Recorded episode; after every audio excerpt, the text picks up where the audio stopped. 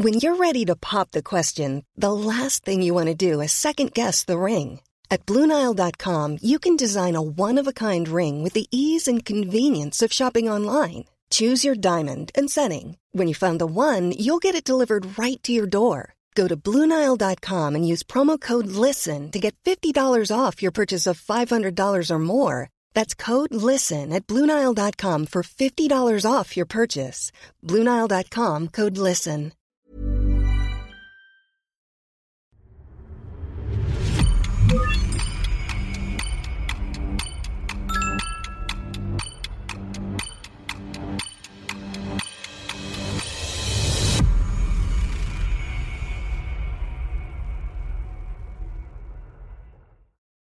Storybakers, este texto al que voy a dar lectura fue publicado originalmente por Jorge Ailey en Tendencias 2022, Encuentro de Creadores y Periodistas en la Nueva Economía, un ejercicio colaborativo sin precedentes en Iberoamérica que ha sido publicado por Storybaker Academy. En él encuentras a más de 20 autores de cinco países distintos analizando qué es lo que vamos a vivir, lo que ya estamos viviendo y los grandes desafíos de este 2022 en la industria tanto de los contenidos como de los medios de comunicación. Una industria que incluye sí a medios, sí a creadores y también a marcas. ¿Quién es Jorge Ailey? Él es el gerente de la cadena básica de RCN Radio y anteriormente gerente de estrategia digital de los medios del mismo grupo. Vamos ahora a dar lectura a este texto, pero antes les indico que pueden descargar completamente gratis esta obra en tendenciasmedia.com, así tal cual, tendenciasmedia.com. Vamos a dar lectura a este texto. La radio que viene en 2022.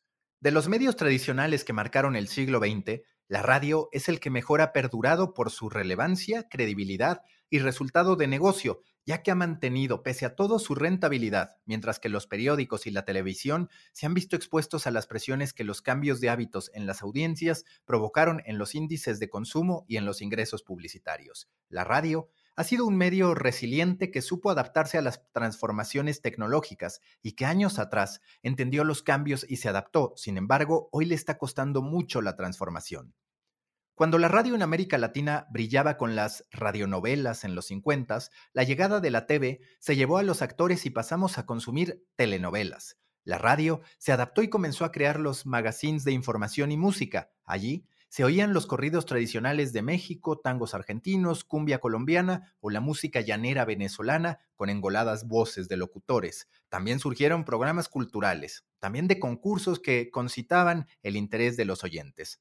En 1961 nace la tecnología de frecuencia modulada y la radio experimenta un relanzamiento. La FM traía una novedad, calidad de sonido. En los Estados Unidos nació el Top 40, un clásico de radio que llevó a grandes de la música a convertirse en figuras globales. Los artistas, que antes se oían solo a través de discos, comenzaron a sonar en la FM que permitió el desarrollo del negocio de la música y las discográficas. A partir de allí, la radio AM dio paso a los formatos de noticias, a lanzar el boletín informativo cada hora, a tener periodistas que desarrollaban contenidos y contaban la vida en directo. Todo cambió desde que en 2007 el lanzamiento del iPhone disparó el fenómeno global de los smartphones, y así como antes los periódicos impresos sufrieron su crisis porque las noticias ya se encontraban en Internet y las audiencias dejaban de comprar el diario, la radio y la TV comenzaron a sufrir en cuentagotas la pérdida de oyentes y de televidentes. Hoy, los estudios de consumo de radio reflejan un envejecimiento de las audiencias. En España, la edad promedio del oyente de una radio musical como los 40 principales es de 37.2 años, según el EGM. En 2001, su oyente tenía 25 años de edad promedio. Imagínense, 37.2 en la actualidad contra 25 años de edad promedio en 2001. La radio hablada de hoy tiene un oyente cuya edad promedio es de 50 años, mientras que los estudios de consumo confirman una caída de entre 25% y 35% en la cantidad de jóvenes de menos de 25 que escuchan radio. En Perú, el estudio de audiencia de CPI mostraba una caída de 24% de la audiencia de radio en jóvenes de 18 a 24 en el lapso que va de 2014 a 2019. ¿Por qué hay menos oyentes? Primero, la conectividad y el acceso a Internet han llevado al consumidor a vivir permanentemente en línea, y en los segmentos jóvenes la experiencia es todavía más intensa. Segundo, El día sigue teniendo 24 horas, pero la oferta de productos, servicios y propuestas de entretenimiento e información se han multiplicado. Redes sociales, mensajería instantánea, videos virales, series, películas, podcast y podemos seguir contando.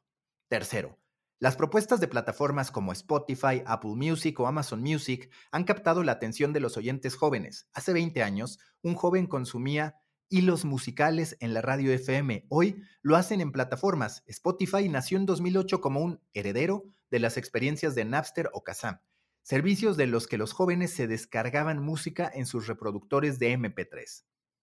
El auto salvó a la radio. La pregunta es, ¿la seguirá salvando?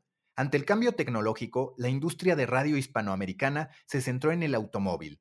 Durante los traslados en vehículos, las audiencias se mantienen conectadas a la radio. El ida y vuelta al trabajo son los prime time de la radio y las empresas confiaron, confían en que el automóvil va a volver a salvar a la radio. De cara al 2022 y a los años por venir, no parece que esto vaya a continuar. Las empresas fabricantes de automóviles en el mundo tienen estudios que revelan datos clarificadores. La empresa Strategy Analytics analiza el consumo para las automotrices más importantes del mundo. En 2012, el 75% de los conductores de un automóvil admitía que escuchaba radio AM-FM. En 2021, esa cifra ha caído al 33%. En 2012, apenas un 5% de los que conducían un vehículo en la Unión Europea escuchaban audio por streaming. En 2021, esa cifra ha crecido al 28%. Si establecemos una proyección a dos o tres años, ya se puede deducir que el streaming superará a la radio FM en el automóvil en la Unión Europea. Esto lo saben las marcas como Renault, Peugeot o Volkswagen. Este es el resultado del estudio de Strategy Analytics que se realiza en Europa, Estados Unidos y China para las empresas fabricantes de autos. Quien lea esto, es la gráfica que estamos mostrando sobre los datos mencionados, Puede pensar que con el consumo de streaming la radio tiene una oportunidad, pero aquí hay que matizar que los dispositivos de FM ofrecen una limitada propuesta de señales de radio. Haga la prueba en su auto y verá que no tiene más de 5 o 6 memorias para guardar sus estaciones de radio favoritas. El streaming es un dial infinito en el que el oyente dispone de todas las radios del mundo a través de TuneIn de plataformas de música que hasta las telefónicas como Claro ofrecen en sus servicios. Los podcasts se transforman en una experiencia maravillosa de consumo que permiten elegir el momento, parar y seguir, porque ya no es un producto en vivo que si me pierdo, no lo recupero. Los periódicos lideran la oferta de contenidos en audio informativo con sus dailies, que logran transmitir las noticias más relevantes en programas on demand de alrededor de 15 minutos. ¿Por dónde debe ir entonces la radio en 2022? La pandemia del 2020 desnudó las debilidades de la radio, porque los oyentes que dejaron de trasladarse a sus trabajos decidieron usar más Internet e imágenes que el transistor. El Pew Research de los Estados Unidos revela que hace 15 años en cada hogar de ese país había tres receptores de radio. Hoy solo queda uno. Los radiorrelojes que nos despertaban cada mañana fueron sustituidos por el celular y su variedad de melodías. La conectividad crece año tras año y habrá un momento en que el 100% de la población estará conectada. Las tecnologías como FM o AM serán historia, simplemente porque tienen capacidades muy limitadas. Hay pocas frecuencias y opciones para una ansiedad de consumo que nos atrapó a todos los seres humanos. Si cada día interactuamos hasta 150 veces con el celular, ¿cómo podemos pensar que un dial con 20 radios nos resulte suficiente? La radio tiene tres enormes retos que de no abordarlos como industria y como empresas pondrá en riesgo la continuidad de muchas compañías. Primero, conocer a su audiencia. Las mediciones de radio son cuestionadas por los propios ejecutivos de radio. Las encuestas de recordación ya no reflejan la realidad del consumo. La radio debe ya implementar otras maneras de medir y ver cómo consumen sus oyentes. Olvidarse de los usuarios únicos de portales para enfocarse en detectar los consumos digitales de audio hora por hora y cada día para ver qué ocurre.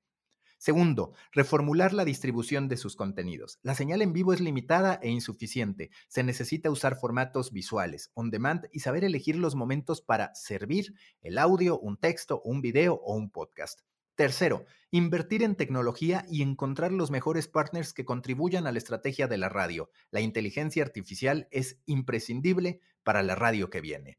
Mientras tanto, debe revisar su producto actual y plantear nuevas propuestas. La radio no es la antena, sino la marca que debe llegar a audiencias menos masivas que antes y mucho más segmentadas. Su fortaleza es el audio y debe liderar la estrategia de podcast. Debe reinar en los smart speakers y debe entender que la digitalización no reemplazará los ingresos perdidos de un mercado de antaño. Finalmente, es hora del recambio generacional en la región y de la llegada de nuevos perfiles, liderazgos y habilidades. Hasta aquí este texto de Jorge Eili, quien es gerente de la cadena básica de RCN Radio y antes gerente de estrategia digital de los medios del mismo grupo. Recuerden que pueden descargar Tendencias 2022 completamente gratis en tendenciasmedia.com, lo escriben así tal cual, tendenciasmedia.com, para poder acceder a este ejercicio colaborativo publicado por Storybaker Academy. Más de 20 autores, 5 países distintos, un ejercicio inédito en Iberoamérica. Tendenciasmedia.com. Hasta la próxima.